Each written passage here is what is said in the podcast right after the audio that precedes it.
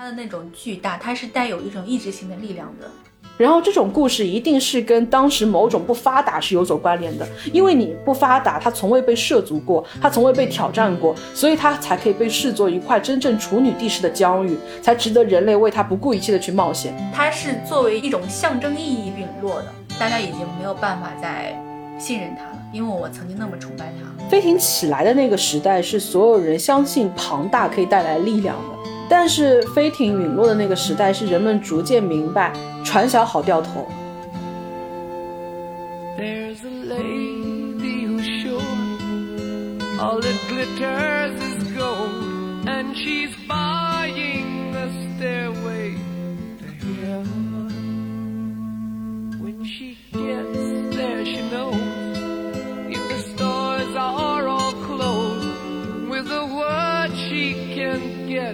大家好，我是早姐。大家好，我是葛小姐。相信很多熟悉摇滚乐的朋友都已经听出来了，我们这一期的片头用的就是齐柏林飞艇的一首歌。本期所聊的主题就是跟飞艇相关的。嗯，然后有关齐柏林飞艇乐队的内容到此为止已经全部结束了。对，感谢大家的收听啊。齐柏林飞艇和摇滚乐的歌迷可以退场了。你上来要这么树敌吗？对不起，对不起。不关心飞艇的 摇滚乐歌迷可以被骂我吗？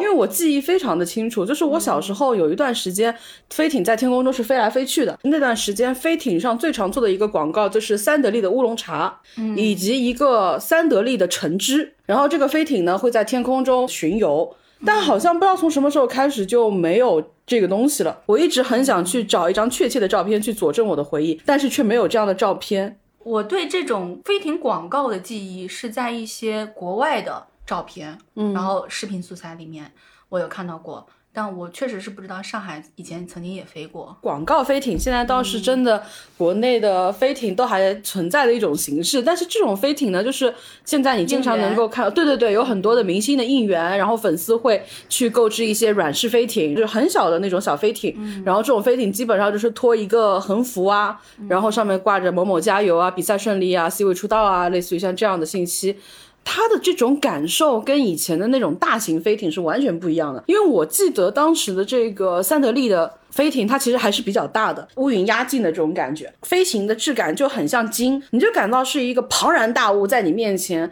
你能够看得到它是如何从你的视线当中的左侧慢慢到右侧的这个过程的。它中间最庞大的那个纺锤形的身躯在你视线正中间的时候，你就感觉到它的整个阴影是在你头上的，这种感觉就跟飞机不一样，因为飞机太瘦了。飞机它的那种造型、那种现代感，跟飞艇的那种有点复古的那种浪漫的气质还是。不太一样，因为飞机会让你觉得崭新，因为飞机它现在就太日常了。你说真正的像以前的大航海时代啊，然后飞行的大冒险时代，它距离我们现在的这种日常飞行太久远太久远了。而且其实飞艇发展最好的那个时代，它也不是每户人家都能飞得起的那种日常飞行，它当然也有那种旅游观光路线和两地穿梭的这种线路，但是。它的票价是非常昂贵的，一个飞艇上面它坐不了多少人，几十个乘客就满了，所以大家更多的是在底下去仰望它，你会对它有一种更浪漫的憧憬的感觉。现在你如果说再要回到飞艇的黄金年代，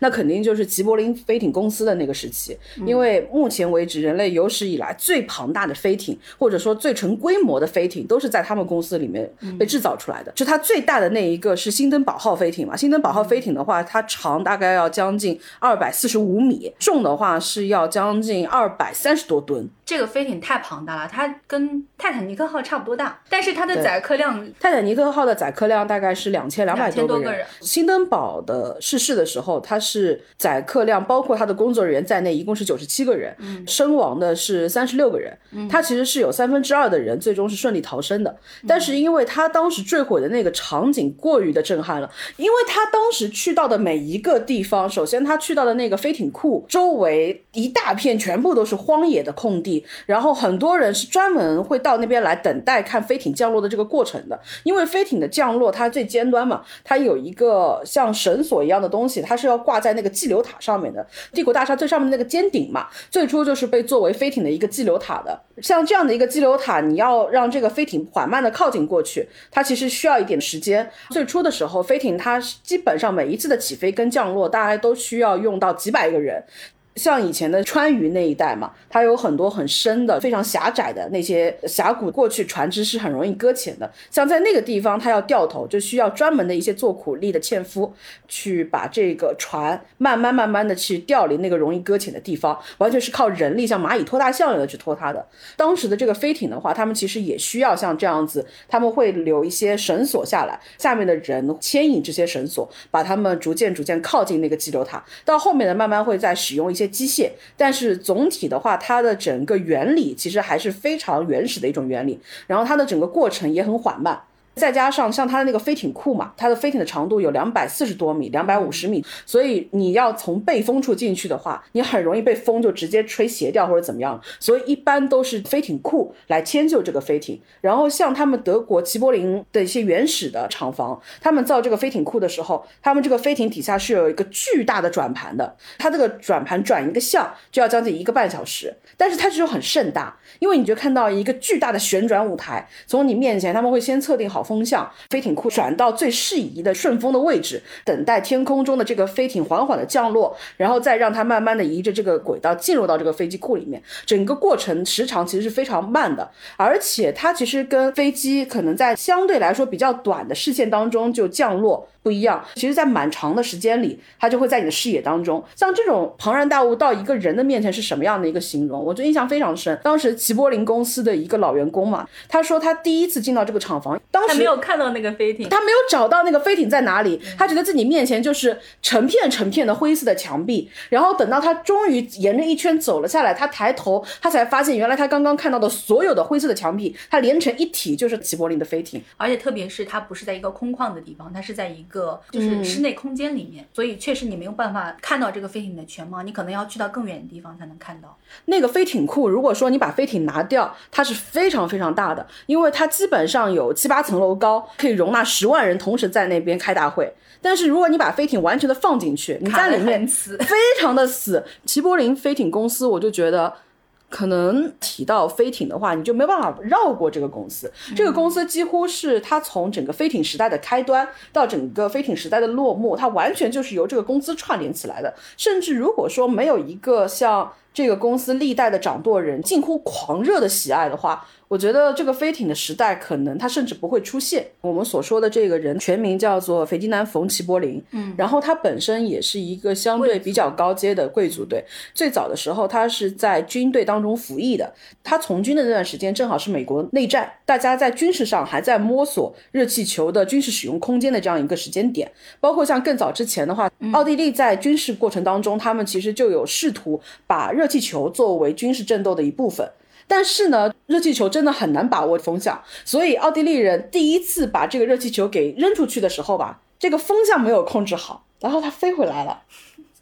炸了自己，非常容易误伤友军，好吗？齐柏林他自己去到美国的时候，他正好有一个机会，美国那边呢有一个比较大规模的一个热气球升空的事件。所以说，他就通过自己的渠道关系，也付了很高昂的费用，希望说能够做这个热气球。就是那样的一次经历，让他感受到，原来我有很多很多的方式，我是真的可以去靠近那个天空的。飞艇的时代其实跟莱特兄弟的飞机的这个时期几乎是非常非常相近的。其实那个时候你能感觉到大家对于天空都是非常向往的，但是对于我们要用什么样的方式到达天际，其实是有不同的方向的。很多人去观察一个鸟，他们觉得我们同样也可以按照鸟的方式去到达天空。鸟有两种飞行方式，一种是滑翔，还有一种是扑翼飞行。他们其实一开始更多的人倾向于扑翼的，包括像达芬奇的手稿嘛，他当时设计的就是怎么样把两个竹节绑在自己的手臂上，模仿鸟类扑翼的这个动作。但事实上，鸟的扑翼是没有办法去完全复刻到的，因为人的振幅，比如说蜂鸟一秒钟可能有七八十下振翅，但是人是不可能达到的。包括你借由一些外力，借由一些马达，你也不可能在这么短的时间里面去达到。当然，我们现在所说的那种翼装飞行就完全不是一个概念。翼装它其实更主要的还是靠的是流。体力学。对，包括后来飞机的很多的原理，它就更多的去思考说我们怎么样去模仿鸟类的这一个滑翔。飞艇的这种理念是完全不一样的。飞艇它的整个对于飞行的理解，它其实更接近于说鲸，嗯，它更多的像是鲸从海面冲向天空的那个瞬间，它要的是那个瞬间的浪漫跟水花。它整个设计上来讲的话，他们更多的模仿的是船。就是飞艇最早的时候，它其实是有两个模仿的对象。你去看它最初有很多人画的那种飞艇的想象，它其实基本上就是一个热气球，然后下面悬着一个船，然后它还会把啤酒桶啊、大炮啊全都搬到那个船上去。当时齐柏林坐上了热气球之后，他就在想。他也是按照这个思路去想，就是我可不可以有一个更大的热气球，悬挂更多的东西，更快的去到达天际。其实当时他这样的想法有非常多。最早对于像热气球的向往是来自于法国人，比如说法国当时有个叫罗伯特的人，他就是设计了那种鱼形飞艇。因为热气球最难的是把握那个航向，他想设计那种人力的划桨，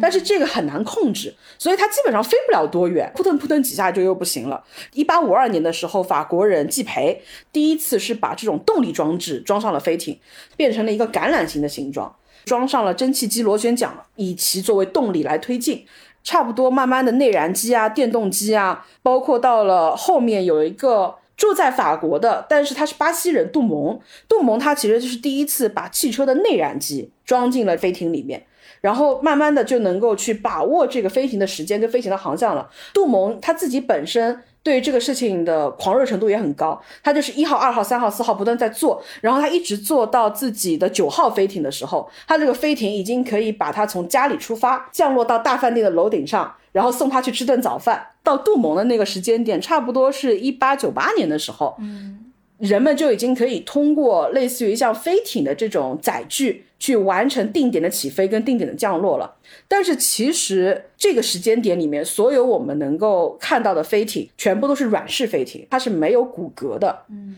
基本上你要把整个气囊全部都充满，它通过整个气囊鼓足之后。它就形成了它的整个外立面，像杜蒙那种级别的飞艇的话，它基本上一个气囊，它需要用到上万头牛，它用到的是牛身上的一个部位，就是牛肠外面的那层皮的膜。这个膜的话，它基本上是要放在两层棉布里面再叠一层这个膜，怕这个软式气囊漏气。不用的时候，你就把它像现在我们气球一样，你把气放掉就行了。但是它必然会受到它的一个体积的限制，因为你可以连接出来的空间终究是有限的。一九零零年的时候，齐柏林从美国回来，他那个时候基本上已经是非常狂热的去投入到了整个飞艇的研发当中去了。而且，其实像飞艇这样的大型载具，它能够有一个狂飙突进的时期，其实是要跟它的整个背景密切相关的。如果仅仅是以齐柏林个人的狂热，哪怕他是一个贵族，他也未必能够有这样的身家背景条件去完成这么庞大的研发。其实是因为那个时候的战争。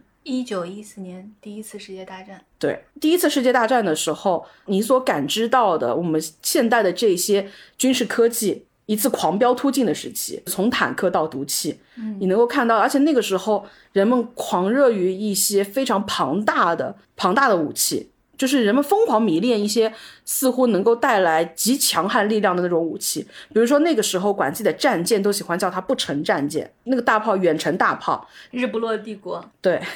人第一次接受到这种科技带来的庞大的力量之后，嗯，那个时候人还没有尝到它的苦果，所以人的那种膨胀。带着你对自己科技力量的这种极强的信赖感，所以那个时候的飞艇就好像是一个空中猛犸一样的。基本上空战还是第一次进入到别人的视野当中，然后当其他人都还是那种双翼机从你面前缓缓划过的时候，然后你看到你的天空上面是这样一个巨型的载具，一个飞艇就好像是天空当中的这种抹香鲸一样的从你面前这样子缓缓过来，到你头顶上的那一刻，你几乎就是大军压境，而且在那个时候还没有那种像空中的战斗机什么的，你就算有飞机试图去打这个飞艇，在那个时候你对它造造成的杀伤力是极其有限的，它对于敌人，它的杀伤力未必是大的，但它的震慑力是一定强的。德国军方对于整个飞艇是抱以极强的期待的，他们认为这个可能就是他们的一种终极武器。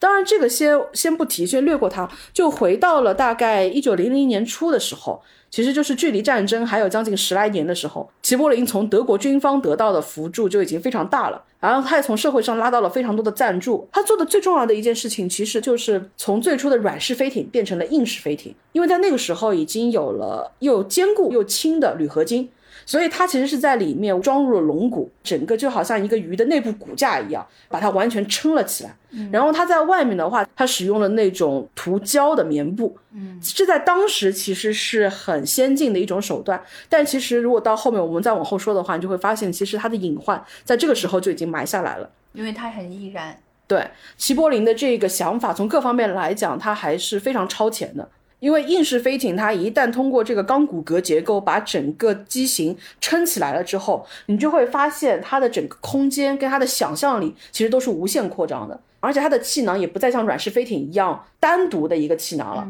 它其实前面后面都有。对，它其实还是很有安全性的，因为在那个时候，你想到的这个飞艇可能会有的安全隐患就是，万一我漏气了怎么办？嗯，所以他当时想的就是。我既然当中的分成这么多个金属空间嘛，那我就每一个空间是一个气囊，一个齐柏林飞艇里面可能有十六个左右的这种大型气囊，整个气囊方面设计的这么完备，但其实最后造成整个飞艇几乎退出历史舞台的这个事故，其实跟这些没有太大的关系。嗯，它并不是因为气囊的失效、气囊漏气或者什么样的原因而离开历史舞台的。它更多的其实是一些可能一开始没有想到的，但这些可以到后面再说。八百那部电影里面，国外的政要他们在观察那场惨烈的斗争的时候，他们是在一个飞艇上的嘛？你看到它那个形状就是典型的飞艇的形状，是一个纺锤形的形状。但最初的齐柏林飞艇的形状，它有点像是一个倒着的抹香鲸，它一头是削平的，然后它另外一头呢是尖的。到后来很快就会发现它不是那么合理的，所以它后面慢慢慢慢又回归到了这个橄榄形的形状，到后面基本上就定型了。齐柏林的这个飞艇，它第一艘扬名立万的其实就是它的齐柏林伯爵号。在那个时候，环游世界的那个，对哦，超浪漫，你不觉得吗？就是，而且它的时间其实很短，它其实就是在地球的顶上这么环绕了一圈。但是这个其实也很厉害了，因为它这样子二十天的环绕的距离大概也要将近三万五千公里，它的速度其实是当时的轮船的两倍，嗯，就速度是快的。而且很浪漫，因为它齐柏林飞艇它最常规的航线其实是一个横跨大西洋的航线。而且你想象一下，你坐在上面，你是可以通过透明的窗口看到下面的景色的那种壮美。你在城市的稍微上空一点穿行的那种感觉。它经常被拍到的那些照片嘛，就是飞艇飞过金字塔的顶端，然后飞艇飞到帝国大厦旁边，它的整个高度就好像是飞在那个摩天大楼的天际的这种感觉。那个时候，你感觉你又好像在地面，你又好像在水下，这种感受跟你在天空看到一个像鸟一样轻盈的飞机一闪而过是完全不一样的这种感受。第一次去环游世界的时候，它只降落了三次嘛。所有当时亲身参与过航行的船员都不断的在回述，他们在当时每一个地方降落的时候，都受到了英雄般的欢迎。大家在迎接一种英雄式的，然后一种浪漫幻想，在迎接的这种天际的航行。因为飞艇的整个构造的话，就是你看到它这么大的一个气囊，但是它其实载客容量极其有限。前面看到它下面的有一个观景台一样的地方，其实是它的枢纽。就是它整个操纵的那一部分是在那边完成的。新登堡号来做举例的话，它其实最初它是设计的一层，因为它整个飞艇的设计是按照充装氦气，但是后来呢，因为氦气在美国已经被作为一种战略物资禁止出口了，因为氦气是最不易燃的。但是如果你不能用怎么办呢？那就只能用氢气，反而它的升力是大的，可以容纳更多的载客量了。他们就想说，我可以把它做成二层。所以在新登堡号这样一个人类史无前例的最大型飞艇的里面，在第二层的中间的那些位置，就好像是游轮的那些房间一样，在客舱的两边分别是瞭望台跟那个餐厅，它餐厅的墙面装饰的是世界地图，而且你吃的饭是在飞艇上现给你做的。美国有一段时间特别流行一个呃老年人喜欢训年轻人段子，就是我当年是坐过协和号飞机的人，我们是喝着香槟吃着鱼子酱的人，就现在这种飞机它根本就不是飞机，就没有那么豪华，没有那种享受。呃，飞艇的话，在那个时候它的整个票价基本上是要比泰坦尼克号的头等舱都还要更贵。那个时候的实价是四千美金，而且它的整个时间的话，也不过就是比远洋客轮要快两天而已。它更多的是能够提供给你一种截然不同的旅行的感受。呃，远洋客轮也好，飞机也好，它其实整个空间的密闭感，它的整个视野。跟飞艇比，它还是有一定的局限的。对它，其实飞艇带给你的主要是这种视觉上的享受和心理上的享受，因为它从各个方面来说，它所能够提供的那种作为游客的舒适度这方面的体验，是不如当时已经非常非常完备的游轮的。就是游轮上面你可以有各种娱乐活动啊，但是飞艇上面是因为它的这种载重实在是有限，它没有办法给你提供那么好的环境。跟游轮比，它肯定还是有差距的。你像它里面最好的一个房间，也不过就是独立房间嘛，没有像现在我们火车的这种软卧的双层铺了。嗯，但是像这样的一个房间的价格，你在游轮上面基本上是自己的一个皇家套间啊，在上面它。为了减轻配重，它的钢琴都是铝做的，而且这个钢琴后来为了 进一步减轻配重，拿掉了，拿 掉了。而且我觉得，其实从实际角度上来讲的话，更重要的是，这七十多个客人呢，可能都要共用一间浴室。你想，这些非富即贵的客人们第一次要去使用公共浴室，但即便如此，他们还是愿意去抢购这样的一个新登堡的票。就是这些都不重要了，重要的是它所能够带给你的那种完全不同的体验，是你在其他地方都感受不到的。而且你想，所有人都敬仰的，所有人在仰望的这个庞然大物，而你身处其中，这是多么一种尊贵的身份地位的象征。其实从心理上来说。对这些人的诱惑力也是很大的。你现在你也很容易去坐长途飞机，你也可以在天空中停留很久，但是这种停留的速度感是很强的，它更多是一个过程的载具，它把你从一个地方运输到另外一个地方，你的旅行是从这个点出发到那个点才开始的。嗯，但是飞艇的话，它的旅行是本身，它的整个过程就很像现在我们去坐长途的。客车去坐长途的火车一样的，在这个移动的过程当中，这个移动本身它构成了旅行，而且这个移动如果说是火车的话，它是在腹地上行进的，您感受到的是大地的气息跟脉搏。但是你如果说你乘坐的是飞艇的话，你感受的是这个天空的气息，是天空的冒险。飞艇给我的一种感受是更加接近于像宫崎骏的飞行器的。宫崎骏他是一个非常非常热爱飞行的一个人，因为他爸爸就是造飞机的嘛。关于飞行，我最喜欢的是他的有一部电影叫做《红猪》。如果说其他的片子多多少少宫崎骏是带有对象感的，他是希望有一批观众是能够更喜欢这些作品的。那么《红猪》我觉得是很私人的一部片子，它讲的是一个曾经的飞行员。当时在战争当中也是立下赫赫战功的。到了后期，他慢慢发现他所驾驶的这个飞机逐渐沦为了法西斯的战斗工具的时候，他不愿意再这样继续下去了。他不认为这是他热爱的飞行，所以他宁愿变成一个赏金猎人。他给自己下咒嘛，他自己变成一头猪。所以你看到的这个红猪里面的主人公，他是一个大腹便便，然后顶着一个猪头的一个中年男人的形象。但是他就恰恰很浪漫，就比如说他一开始的时候，他跟空贼的一段打斗，那个空贼要绑架人质，然后他在那个飞机里面看到一大群的那种小孩子，空贼就是一个一个接力把小孩子抱到了自己的飞机上，他们一共有十五个小孩嘛，空贼就问他们的头目说：“这个里面有十五个小孩子，我们全部都要把他们抱过去吗？”然后头目就会说：“那当然啊，留下一个他会多孤独啊。”开酒吧的一个非常漂亮的一个美妇人，他们所有人都管她叫吉娜小姐。哪一个派别的飞行员也好，然后哪一个地方的空贼也好，他们有一个默认的规矩，就是吉娜小姐所在的这个酒吧方圆五十里内，他们不打架。红珠跟吉娜小姐其实是有一种很暧昧的情愫的。Brooke，也就是红珠，Brooke 其实非常希望吉娜能够拥有自己幸福的人生，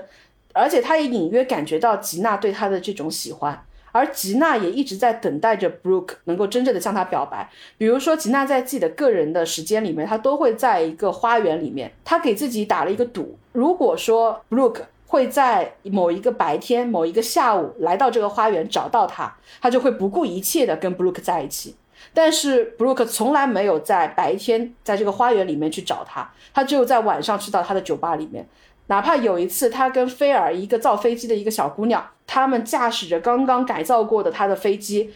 经过吉娜小姐所在的这个花园的时候，菲尔问了布鲁克一句：“你刚刚为什么突然间想要表演一个飞行特技？”然后布鲁克说：“没有什么原因。”但事实上，布鲁克就是以这样的方式向吉娜表达了他的情意。吉娜她看到这个红珠的飞机经过的时候嘛，她就看到这个飞机所带过来的这个风向从她面前划过，她在等待那个飞机在她面前降落。但是这个飞机最终还是离开了。包括吉娜有提过嘛，你们所有的飞行员永远是让我们在地下等待着你们。这句话其实在一把青里面也有。就是一开始的时候，一把青的那个小姑娘，她被那个帅气的年轻飞行员如此狂烈的去追求的时候嘛，她其实并不愿意的，因为她认为我就会成为你在地上的这个导航塔跟激流塔，你只有在降落的那一瞬间是属于我的，而你一旦飞上去，你就是属于天际、属于远方的。我永远担心你是不是这一次上去了你就不会再回来了，你永远在等待，而且吉娜。之前她等待的那个人几年了无音讯，最终等来的是个死讯。对于留在地上的这些女孩来说，其实布鲁克是明白的，他希望吉娜去谈一个不需要等待的爱情。过程当中有一段吉娜跟布鲁克的对话，当时特别打动我，就是吉娜当时跟布鲁克说，她是希望布鲁克不要再冒险了，但是布鲁克当时就跟他说，不能飞的猪，那就真的只能是个猪了。当人失去最后一点浪漫幻想的时候，他就彻底落地了，他就离以前所有的人生所远去了。但是这个片子非常矛盾的又是，他又借里面的主人公之口说，这个时代我们可能是为了商业去飞，我们可能会为了政治去飞，我们可能会为了军事去飞，但我们唯独不会再为我们自己天空的冒险去飞了。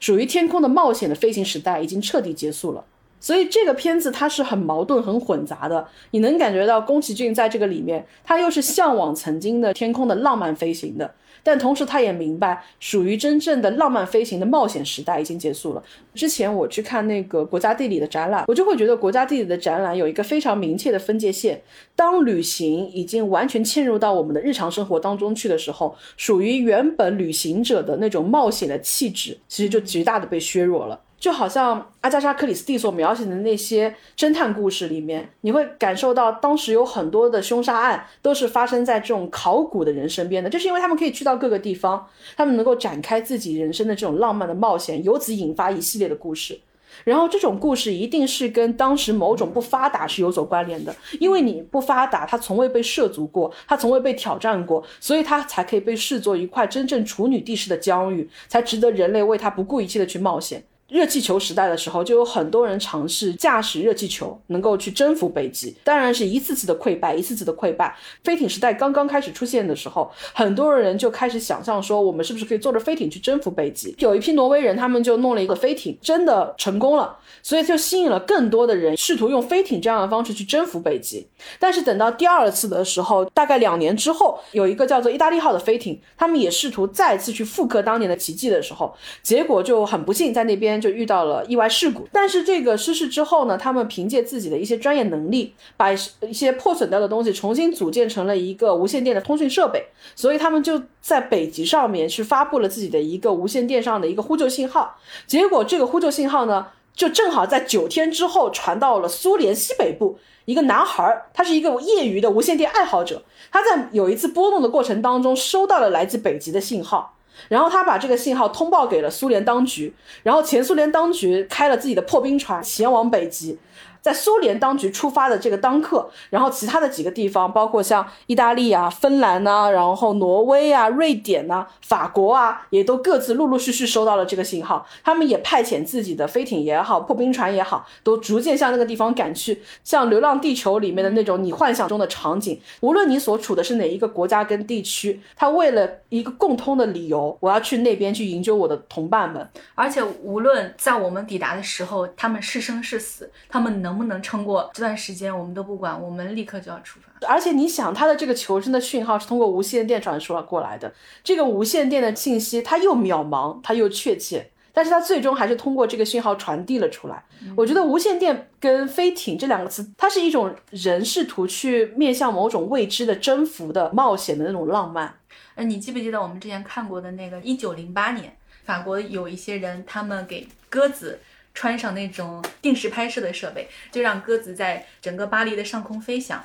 照相机它每隔一段时间，它就会拍摄一张照片。鸽子它是可以返程的嘛？它飞回去之后，你去看那些照片里面有没有能用的。就是很多时候它其实会拍到一些，比如说晃了的呀，或者是拍到自己那个翅膀正好扇下去，然后就拍到了自己翅膀的呀。然后或者是说，就有些虚焦啊这种这种不太能用的照片，它有时候它是。刚好在一个合适的角度，然后那个时候它也没有扑腾的特别厉害，它在滑翔的话，它是可以拍到巴黎上空的。这个视角对于当时的巴黎人来说，其实是以往比较少能够见到的，因为一九零八年嘛。那个时候其实刚好是，也是我们这个飞艇在制造、在出现的这个时间点差不多。因为那个时候大家都会对于空中的俯瞰会有自己的那种幻想，所以那个时候鸽子摄影师拍下来的这些照片做成的明信片，在巴黎是非常非常畅销的。我们之前有一起看过一个电影叫《非凡旅程》，当时它其实是修复乔治·梅里爱的《月球旅行记》。《月球旅旅行记》这个影片呢，是一九零二年拍摄的，因为各种原因吧，就是受到了很大的损伤，所以说这个纪录片是通过去修复这个影片，同时介绍了很多关于乔治·梅利爱的电影的历史，包括早期电影的一些制作的历史，你就会觉得它非常非常的浪漫。就是乔治·梅里爱，他在那个时候，他通过他的幻想塑造出来的那种看起来有一点荒诞的世界，在那个时候前期其实是非常受到人们的欢迎的，因为他带给大家的是一种关于太空的幻想，离他们实际生活很远的那个世界的一些幻想。但是渐渐的，这种片子见多了，大家也就见怪不怪了，所以说他的那个市场也就变得很惨淡了，而且他的。出现，你可以说它是生逢时势，它正好赶上了电影初期的这样的一个萌芽期，但是属于它的这个时代是非常非常短暂的。电影其实很快速的进入到了一个技术的爆炸期，基本上它这个行业是不断的在洗牌。乔治·梅里埃他更多的是执着于他最初的，用我们现在的视野来看的话，就会更加带有一种儿童科幻片色彩的儿童科幻舞台剧。大量的那种制作出来的太阳的道具、飞船的道具，他会很喜欢给这些月球啊、太阳啊做上一个脸，一个脸在打哈欠，或者说做什么奇奇怪怪的表情，就是有一些拟人的东西在里面。他最有名的那个旅行记，其实讲的就是一个人，然后坐着一个火箭嘛，然后被发射到了外太空，在太空遇到了水中的公主啊、虾兵蟹将啊，然后碰到了月桂女神啊，然后兜了一圈。虾兵蟹将真的很搞笑。就是有一些很荒诞的那种场景，然后最初当然是吸引人的，但是这种吸引人就好像前些年的马戏团一样的。你想马戏团最鼎盛的时候，基本上整个火车啊，一个车厢一个车厢，全部都是这些大规格的马戏团的，他们包车去全国各地巡游。但事实上，随着各种娱乐现代的产业化。他们就是被时代淘汰了。你的所谓的生逢其时，那个时代真的太短暂，太短暂了。你就像飞艇，它当时出来的时候，就是因为。德国军方正方他们都看好这样的一个飞艇的发展，社会名流们他们也愿意花这么高昂的代价来支持你。甚至在最初，齐柏林公司在制造一些飞艇的时候，它的事故率其实是比较高的。虽然说它最代表性的齐柏林伯爵号非常的安全，在航程八年时间里面几乎没有出现任何的事故，但事实上，在它早期的很多的机型，它的整个事故率是高达百分之二十三的，依旧能够得到非常大额的投资，就是大家相信。飞艇它是将来的大势所趋，但是太快太快，飞机起来了。嗯，你想当飞机起来了之后，首先你的成本是高昂的，但是你的载客量又是低的，然后你的生存力又是弱的，因为你可能受雷暴天气的影响很大，有大风的时候你都不能降落，氢气的气体你可能是会产生一个着火爆炸的隐患的，而且再加上你像涂胶棉布这种本身存在的一些设计上的缺陷。像这种种因素加在一起，浪漫的幻想可能是某一两个人他终其一生所去追求的这个东西，但它成为一个大时代的航向的时候，它一定不会是成为所有人的选择的。所有人还是会去趋向于那个安全的、更高性价比的那个东西。那个东西在当时的那个时代下，就是迅速发展的飞机制造业。所以飞艇到后面，它有一个很大的问题，就在于它人才的流失，它有很多的问题，它的迭代速度就会降慢下来了。嗯。所以你看，他为什么在那个时候，他不断的要去造更大型的飞艇？他其实就是要告诉别人，我们依旧是这个天空最大的霸主。它的那种巨大，它是带有一种意志性的力量的。我们之前也聊过一期 BDO 嘛，嗯，它会带给你那种审美的崇高感和压迫感的。它虽然在战争当中，它也负责一些轰炸啊，或者是一些侦察，但其实它在这方面的功用是微乎其微的。因为有一段时间，它其实也被作为一个空中航母来设计的嘛，但是其实很小很小，它只能放五架，五架，但是在实际的使用当中，最多最多放过三架。但是它当时为什么依旧被寄予厚望的原因，是因为齐柏林飞艇上空的时间是一九二九年，然后到最大型的新登堡飞艇投入实际使用是在一九三六年，然后一九三六年那一年恰好也是德国奥林匹克运动会。就是新登堡号飞艇，你能够在它身体的涂装上面看到很明确的奥林匹克的宣传字样的。你想，他当时对它的期待，就是在进行奥林匹克开幕式的时候，这样的一个飞艇从你头上缓缓驶过，它带来的压迫感跟威慑感是极其强的。而且你会有一种我们小时候对于新时代的那种想象的感觉，是在我们小时候看到的很多那种关于科技的招贴画，关于未来世界的。对对对。火柴盒甚至上面都会有的那种，它还会有一些其他的关于科技馆啊、博物馆的设备的一些机器人啊，然后其中也包括有飞艇，因为飞艇它庞大、雄壮、恢宏，然后这些都是对于某些力量，它希望去传达的是一致的。所以在那个时候，当你在地上你呈现一种力量美学的时候，它在天空中有这样一个东西是跟你相辅相成的。他希望达到的是这样一种全方位立体式的美学轰炸，来告诉你说我们是战无不胜的。所以当时新登堡号刚出来的时候，其实有一度当局是希望让它叫做希特勒号的。嗯，但这个事情就说到了齐柏林飞艇公司当时的主要负责人们。其实那些人他们心中对这个事情是有所保留的，因为新登堡他虽然也是沿用了他们一位上将的名字，但是他毕竟没有直接用到当时他们所谓的最高领袖的这个名字，他跟他最高的意识形态是保有一定的距离的。他更多，他虽然他从一开始的研发也好，公司一路的成长，他们都依托。正方的资金非常多，但事实上他们依旧希望能够跟政治、跟军事保有一定的距离。可能最早的时候，齐柏林伯爵本人，因为他自己是从军出身，而且在那个时候，他也积极的去研发了很多的飞艇，希望能够让他投入到空军的实战当中去。但事实上，他后面的几位继任者，包括雨果也好，包括其他几位，他们都是希望这个东西能够更多的成为一个空中载具。新登堡号坠毁的时候，其实也会有一种阴谋论，认为是这个公司违背上意，所以才导致他们这个后面被埋下了炸弹或者怎么样嘛。而且甚至有人说，在当时现场调查的时候，在地上其实发现了计时器的。存在着某种阴谋论的可能。虽然说在很长一段时间里面，调查组对这个事情的定论就是因为静电所引发的氢气的爆炸。后来有一个科学家，因为他觉得很疑惑，因为氢气的爆炸是不会产生有色气体的，尤其是新登堡当时所拍摄下来的画面，清一色全部都是橙色燃烧的气体。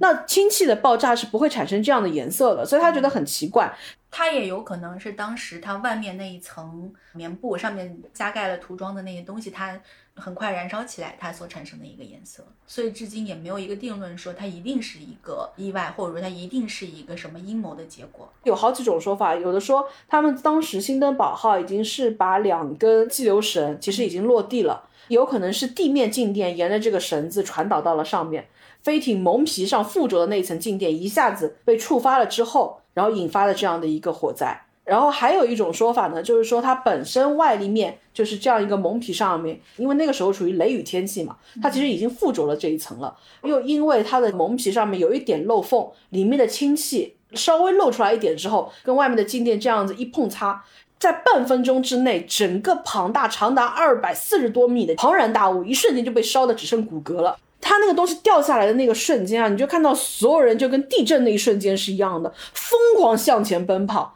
然后直到奔跑到一个安全距离，大家才有余回头去看的时候，这个庞然大物就在地上整个烧灼起来了。当时是有一个电台的主持人，他正好在进行现场的语音播报，然后他有一个同伴是在这个新登堡号上面的，所以他播着播着就哭了，说了一句非常有名的啊，人类啊，就那一刻你感受到人的这种渺小跟脆弱，就是这三十秒当中，甚至就是有活下来的人曾经回忆嘛，他们当时活下来的人基本上都是直接跳窗，有的人可能是回去想叫一下自己的爱人，然后一回头的瞬间人就没了。而且当时他们跳下去的那些人，因为运气比较好，他的那个火苗是往一个方向去吹的，他们逃跑那个方向刚好是逆着那个风向，逆着那个火苗的方向的，所以并没有火往他们身上席卷过来。如果风向换一换，他们就也没有了。你想一下，里面装满了这种易燃气体，它其实本身就是很危险。它最初嘛，它是可以装氦气的。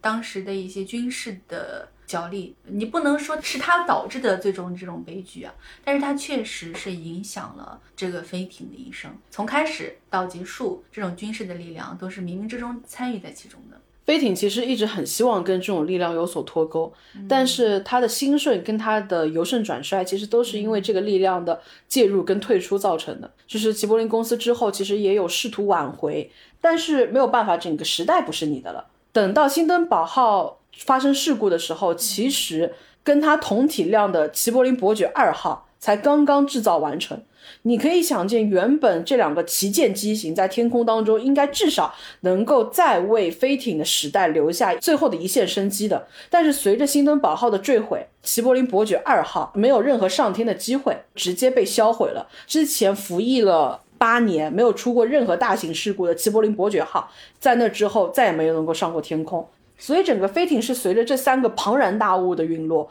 几乎就是以这样一个非常迅速的方式退出了历史舞台。在那个时候，并不说德国的齐柏林飞艇公司他们的这个飞艇的事故率就是最大的。其实历史上死伤率最高的飞艇的事故是出现在美国。呃，美国当时是有那个马可号，也是长达将近二百四十米，就是被风吹断的。三三年的时候，美国有一个叫做阿克伦号。载有乘客七十六人，当时出现事故伤亡之后是死了七十五个人。齐柏林飞艇，首先他们最负盛名，对他们最被期待，而且他们当时那个被太多人看到，被太多人关注，然后被太多人拍摄下来了，所以这个事件就像是一个焦点事件，所以没有办法，它是飞艇时代的象征，它是作为一种象征意义陨落的，大家已经没有办法再信任它了，因为我曾经那么崇拜它。飞艇起来的那个时代是所有人相信庞大可以带来力量的，但是飞艇陨落的那个时代是人们逐渐明白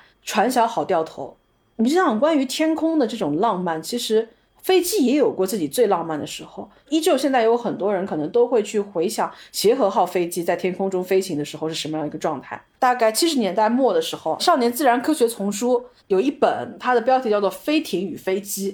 然后它的封面非常的有意思，它的封面最底下的那个淡淡的图文是一个热气球的图样，已经完全淹没在背景历史当中了。在天空当中有非常小的像小鸟一样的飞艇滑翔而过，代表它的时代也已经离我们远去了。那么占据整个封面最大尺寸的是什么呢？是协和号飞机。所以当时的这个作者啊，他预测协和号飞机在当时作为人类最先进的飞行技术的代表，它未来必定会承载所有人飞行的梦想。但是谁又能想到呢？协和号飞机也很快退出了历史的舞台。而且它在底下有一个小的飞机，是跟飞艇并列的。但最终其实是他掌握了这个时代，谁能想到最底部的这个飞机逆袭了呢？底部这个飞机就是很像当时空客公司的那种。对对对，协和飞机也很浪漫。协和号飞机作为超音速飞行的飞机，在那个时候，超音速这个词听着都 很有历史感哦。刚那个协和号飞机刚出来的时候，就有很多的天文学家坐了这个协和号的飞机，然后逆向飞行，停留在空中。去看了一个多小时的天文现象，就是它还是浪漫的，但是它不实用，而且协和号飞机就是造价贵，它从体感上来讲，它噪音又很大，所以它也被淘汰掉了。它曾经作为英航、法航的旗舰机型一直留着，但是留到最后入不敷出。一段时间以来，它曾经都会被作为对未来的某种期许。但事实上，他们在实用功能方面都有各自的问题，而最终他们也变成了自己时代的那一部分，被留下来了。我之前还有看过一些现在的飞艇驾驶员的采访，嗯，他开的那个飞艇就是广告飞艇啊，他就会讲说，这个飞艇的话，其实在更贴近地面的地方飞行效果更好，但是它的噪音就会很大，所以它还是得飞得稍微高一点点。但是飞得高的话呢，效果就没有那么的好。所以就是你又飞在高处，小小的一只的话，它的整个的那种宣传效果其实也都没有那么好了。以前资讯可能不是那么发达的时候，大家还有一些时间是可以抬头看天上的。但事实上，现在大部分的时间大家都是低头看下面嘛。其实你抬头的时间都很少了。我想到我初中的时候，我曾经在我们学校的上空看到过两次这种飞行。可以说是飞行器吧，一个是滑翔伞，它不是一个飞行器，但它是一个飞行方式，是一个滑翔伞从我们学校上空下面挂一个人啊，缓缓滑过。我们学校的学生不顾老师呵斥，全都跑到操场上去看，然后最后老师也没办法，也跑出来一起看，就看那个人缓缓在我们那滑过，他低头能看到我们下面一群人在看他，一个学校。然后还有一次是直升机，我们当时在教室里是可以听到它巨大的那个螺旋桨转动的声音的。然后我们又跑出去去看。小姐，这个学校名字叫精灵女校啊，怎么这么像一把青的片头呢？我们是在一个非常偏僻的小镇上，我甚至我上了高中之后，我都没有机会再见到这样的场景了。就是可能在我们高中的时候，也会有一个滑翔伞从我们高中上空缓缓划过。但是没有学生敢在那个时候冲出教室，也没有学生看向窗外。不管是滑翔伞还是直升机，都离地面非常非常的近。我看到直升机的时候，我想的是，哦，直升机其实很小。你现在说到飞艇的话，你让我想象，我想到的很多的都是跟广告有关。美国，Good Year，固特异，专门做广告飞艇的。对我，我能够想象的一个画面，就是一个美国五六十年代的摩登家庭主妇。烫着那种精致的头，踩着一双 biang biang biang 的高跟鞋，穿着一个连衣裙，系了一个小围裙，拎着她的小皮包，走在阳光灿烂的马路上面，抱着一袋从超市买回来的东西，在天空中有一个飞艇划过，上面在推销某款清洁剂，然后镜头一转，你看到那一个戴着墨镜的摩登主妇，她所抱的纸袋子里面就放着那款清洁剂，怎么感觉这么像致命女人的？某一个年代，对对对，因为有一个时代，其实美国给人的那种印象是这样子。但其实固特异飞艇广告好像到了一五年有一段时间，我不知道它现在有没有好一点。但是，一五年的时候，他们好像也是因为营收各方面的原因，飞艇广告业务好像也是难以为继的。包括你现在如果去德国的腓特烈港吧。啊，是吧？对对，他那边还有一个齐柏林博物馆，在逛完这个展馆之后，你还是可以预约坐一坐他们的那个小型飞艇，当然不会像以前的那么大了，就是更多的是一个感受。但是我觉得从它的外观上来讲，它也没有办法给我，它不仅仅是一个体量大小的差异，因为以前的齐柏林飞艇，它的整个外部的蒙皮是几乎没有任何的装饰的。真的很像金鱼的皮肤一样，只不过它是灰白色的，又有点带那种金属的色泽，有点像一颗子弹。对对对，它就很像原子弹。然而且你想在那个时候，你对它是一定有一种对未知力量的恐惧的。有另外一部就是裘德洛跟安吉丽娜朱莉主演的《天空上尉与明日世界》，也有飞艇的这个场景。无论是我记忆当中的三德利的飞艇啊，它是一个棕色的乌龙茶的标，或者是那个橘子汁的那个标。隐约我记得好像还有一个女子组合也上过那个飞艇，那个女子组合如果是日本的，可能就是 Speed；如果就是他们是国内的，应该就是以前唱贝贝家那个年代的那些。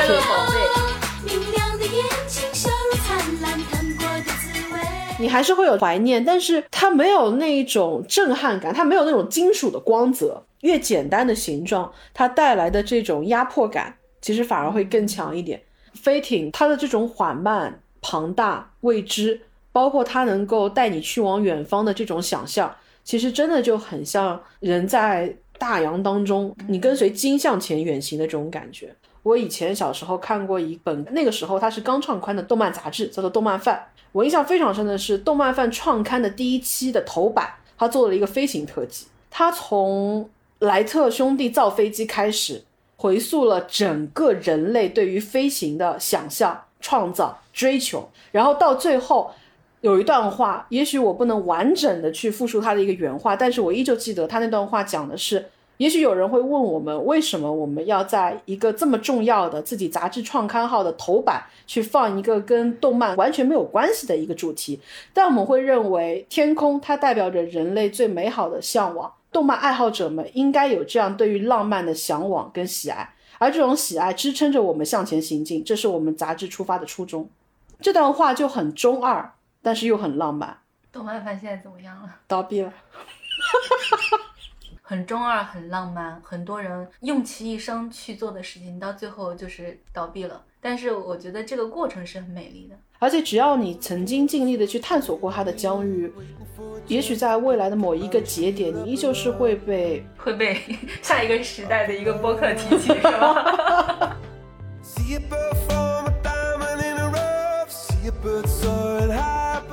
it's in your blood. It's in your blood. Underneath the storm, and umbrella saying, sitting with the boys, it takes away the pain. Up and up, up and up.